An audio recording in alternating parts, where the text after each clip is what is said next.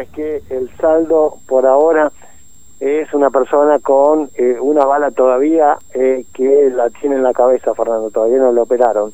Eh, lo van a operar esta mañana. Y vamos vamos a ver cómo, cómo sigue todo esto. ¿no? Nosotros estamos con la hermana de Brian, esta persona que recibió este balazo en la cabeza y que se salvó de otros impactos más, porque en realidad fue una balacera acá, Fernando, estamos hablando a lo mejor eh, estilo de una película que uno puede ver un montón de disparos, ¿no? Eh, yo estoy con Lorena. Lorena, buen día. Bueno, cuéntenos qué fue lo que pasó y bueno, cómo, cómo terminó su hermano lamentablemente en el hospital, ¿no? Con esta bala en la cabeza. Buen día. Eh, a mí me, eh, me vienen a avisar que un, hay un tiroteo en el barrio San Juan, acá en, en Salta y Quinta y, y agarro y me voy. Cuando yo me voy, no me dejaban pasar. Este chico se llama Sergio Muñoz, alias Kinky, Gastón Pérez, alias Gringo, no me dejaban pasar, ni a mi marido ni a mí. Mi hermana, la más chica, se iba también con nosotros, la otra también, y no nos dejaban pasar. ¿Cómo no lo dejaban pasar, señora? Eh, por los tiroteos. O sea, estaban tirando. Tirando, ¿no? Y a mi hermana, la más chica, le erraron, o sea, un tiro también se agachó ella. No nos dejaron pasar para auxiliarle a mi hermano que se estaba tirado. Llamamos a, los, a las ambulancias, eh, tardó casi una hora en venir. Y los vecinos, algunos vecinos que son buenos de esos lados, estaban ahí con mi hermano eh, para ver qué hacían, pero tampoco no le podían tocar porque no le dejaban tocarle. En eso también tengo un hijo de 15 años que él se iba, venía de ese lado porque él estaba tomando telelaxonía con otro amigo y escuchaba una cuadra de la balacera. ¿Cómo fue todo, Lorena? Porque, bueno, tu hermano, ¿qué estaba haciendo y cómo empezó todo esto? Bueno, mi hermano estaba en un cumpleaños, en una cena de una nena, acá a la vuelta de mi casa, y ellos se iban al almacén. Se iban a comprar cerveza, no sé, porque no estoy al tanto. Esa, esa parte y cuando ve mi hermano, otro chico y mi hijo que tiene 19 años, se iban, ellos salen, que ellos se hacen, ellos mismos dicen nosotros somos los dueños del barrio. Pero creo yo que no es así, porque en el barrio no tiene que haber.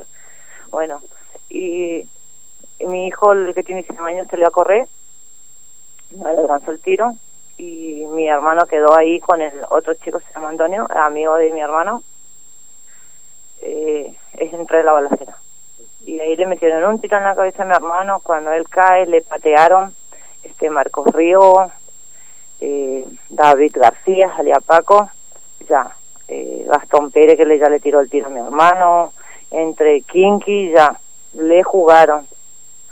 Y en eso, bueno, ya, eh, a este chico se llama Antonio, el amigo de mi hermano, le quería a poder para llevarla aunque sea la arrastra pero ya él ya le empezaron a tirar tiros. Él se tuvo que tirar en el pastizal porque también si no le mataban a él. Ah, mi hijo se escuchó como le digo estaba una cuadra de ahí escuchó y se fue. Cuando mi hijo se va también le agarran tres tiros a mi hijo que tiene 15 años. Fernando acá te está escuchando Lorena. Sí. Eh, Lorena, ¿cómo te va? Buen día, Fernando te saluda. Eh, buen día. Este, ¿y ¿Por qué empieza la bala? ¿Por qué tiran tiro? por, qué empezó todo esto? Y no, y ellos se creen, como le digo, el dueño del barrio. Mm. Porque cuando están drogados, están borrachos, ellos hacen lo mismo. Mm. Siempre la misma cosa con esas personas y el que le trae la droga, la, los revólveres a ellos es este Denver, del circuito 5. Mm. Este, y, y, es un y, qué tipo de armas tenían? ¿Un revólver? ¿Sabes esto? ¿Se, ¿Te pudiste enterar de...? Eh, un una 22, mm. eso es lo que me contó un amigo que es policía. Sí. Y tenían otra arma que no me acuerdo qué marca era que me dijo. Mm. Y eso es lo que ellos se creen, pues ellos pasan por acá frente de mi casa, le insultan a los vecinos con armas a los al aire libre. Ya no se puede vivir más de ellos acá en el barrio. Claro. Eh, ¿Cuántos años tiene tu hermano, Laura? Mi hermano, Marena, perdón. Mi hermano tiene 23 años. 23 años. ¿Y cómo está él hoy? Y él está en estado crítico. Él está todo entubado, respirando con respirador. Mm. Tiene todavía la bala en la cabeza ¿Cuántas balas?